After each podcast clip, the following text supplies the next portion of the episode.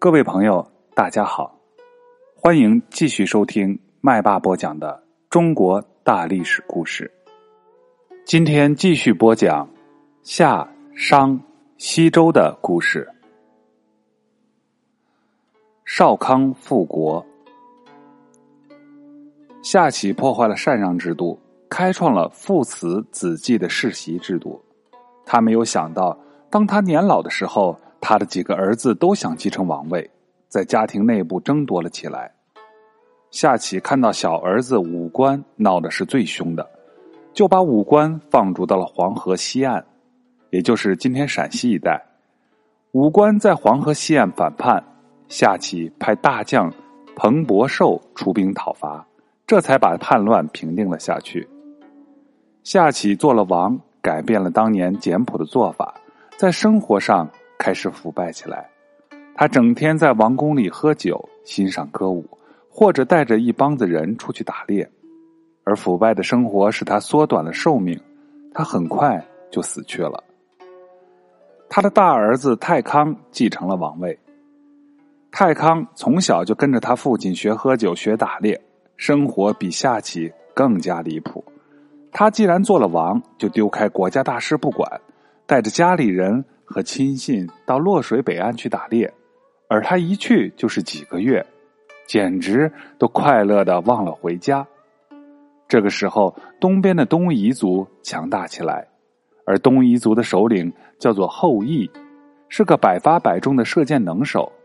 后羿看到太康长期外出去打猎，丢下国家大事不管，引起了老百姓的怨恨，于是就趁机夺取了夏朝的首都。安邑，也就是在今天安西省安邑县境内，不让太康回来，并且把太康的弟弟中康立为了傀儡王，由他自己掌握国家大权。可是后羿自己也是很喜欢打猎的，也喜欢玩乐，他并不善于管理国家的大事。他的手下有四个很能干而且又很正直的人，他不信任，却信任了一个一贯。会献媚、挑拨是非的韩卓。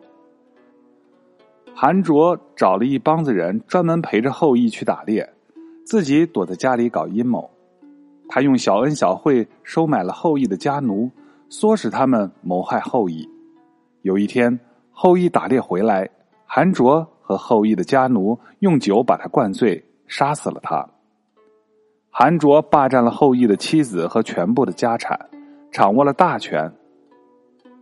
韩卓有两个儿子，一个叫做焦，长大后封在过这个地方，就是在今天山东省的境内，所以又叫过焦；一个叫做义，长大后封在了葛这个地方，在今天河南省的境内，所以又叫做葛义。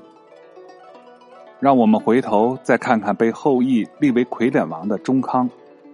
由于行动的不自由，心情的不痛快，中康也很快就死了。他的儿子后相继承了王位，后相不愿意做傀儡，于是他逃出去，找到了自己的亲族。韩卓怕后相势力壮大，回来复兴夏朝，就派大儿子过交带兵去进攻他们，杀死了后相，而后相的妻子后民。这个时候正怀着孕，他躲开过交的搜捕，从墙洞里偷偷爬了出去，投靠自己的娘家有仍氏。有仍氏姓任，是一个小的部落，地处现在山东省晋宁县一带。他们把九死一生逃回娘家来的后民收留下来，让他安安稳稳的生了个儿子，取个名字叫做少康。如果按辈分排起来。少康是夏禹的玄孙，夏启的曾孙。少康从小就很聪明，有心计。后民觉得有这个儿子就很有希望，在他刚刚懂事的时候，就把他祖父已被太康荒唐误国，中康做傀儡忧愤而死，以及他父亲后相被杀害等惨痛的情形，全都告诉了他。并且叮嘱他长大以后一定要为祖父和父亲报仇，把失去了的国家大权夺回来。少康自幼受到这种报仇雪耻的教育，果然就立志奋发图强，为了复兴夏朝而做准备。他先在外祖父有仍氏那里担任管理畜牧业的官，一有机会就学习带兵打仗的本领，而且时时刻刻对杀父仇人过交保持着警惕。过交打听到了少康的下落，于是就派了一个叫做焦的大将，到有仍氏的部落来搜捕少康。少康早有准备，赶快逃奔到了虞舜的后代有虞氏那里。躲过了焦的追捕，而有虞氏的首领于斯看到少康很有出息，叫他在部落里担任了管理膳食的官，学习管理财务的本领。就这样，少康又变成了一个文武双全的能人。于斯看到少康为人很可靠，就把自己的女儿嫁给他，并且把一块叫做伦的地方交给他管理。伦这个地方方圆十里。有很好的田地，也有五百名士兵，这样少康就有了恢复夏朝的根据地和武装力量。少康在伦关心老百姓的疾苦，宣扬他的高祖夏禹的功德，争取人们支持他复兴故国。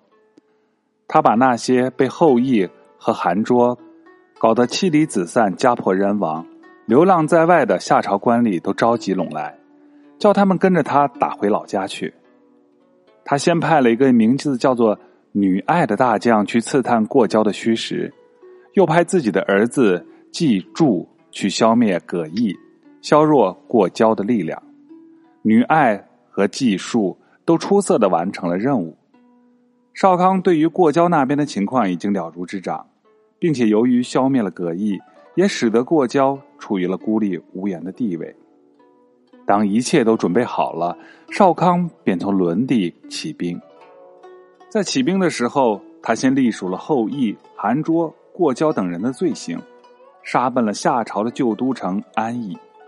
在这个时候，韩卓已经死去了，而过交虽然想顽抗，怎奈大势已去，终于被少康消灭了。天下又回到了夏禹子孙的手里。这件事，历史上称为。少康复国，或者是少康中兴。据推算，从太康失国到少康复国，共约六七十年。在这六七十年的前二三十年是后羿掌权，还没有夺取王位；后四十年，韩卓掌权，夺取了夏朝的王位。关于少康复国的故事，《左传》中是有具体的记载，但是时间已经相隔了一千五百多年。所以，有些历史学家不相信这件事情的真实性。不过，从历史的洪流发展角度来说，这一类的历史故事是经常出现并且真实存在的。好了，今天的故事讲完了，在下一节故事里，我们将要讲商汤灭夏。